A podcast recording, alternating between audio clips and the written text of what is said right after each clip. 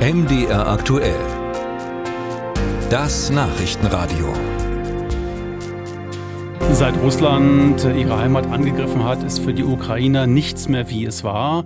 Das betrifft Menschen, die in der Ukraine geblieben sind, als auch diejenigen, die ihr Land verlassen haben. Viele können nicht mehr zurückkehren, weil es ihr früheres Zuhause nicht mehr gibt oder weil ihre inzwischen erwachsenen Söhne nach einer Rückkehr sofort für den Kriegsdienst eingezogen würden.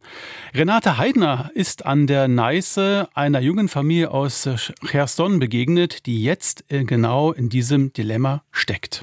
Irena hat viel geweint, seit Putin ihre Heimat angegriffen hat und sie nahe Skorzelitz mit ihrer Familie eine vorübergehende Bleibe gefunden hat. Doch jetzt halten es alle vor Heimweh kaum noch aus. Dort ist die Familie, unsere Wohnung. Hier ist es zwar sicher, schön und gut, aber dort ist unser Zuhause.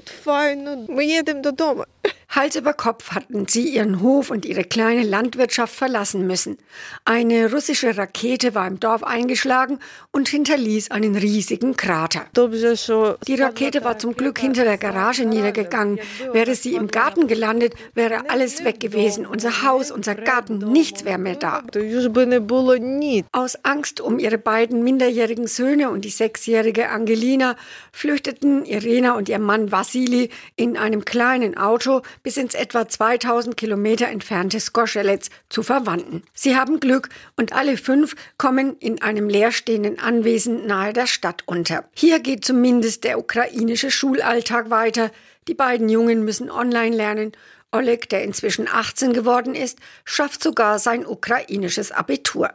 Doch studieren kann er in seinem Land trotzdem nicht, denn sobald er es betritt, muss er sich umgehend für den Kriegsdienst bereithalten.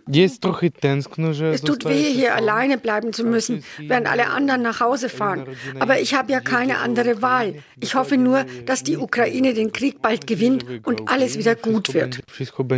Weil in der Ukraine das Leben weitergehen muss wie zuvor, ist Vater Vassili schon im Januar trotz schlimmer Nachrichten aus seinem Land dorthin zurückgekehrt zurückgekehrt, hat Sonnenblumen und Weizen gesät.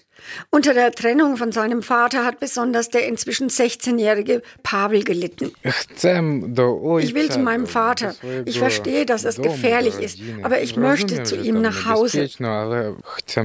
Zwar möchte auch Nesthäkchen Angelina wieder in die Ukraine zurück, doch ihr fällt der Abschied von Polen schwerer.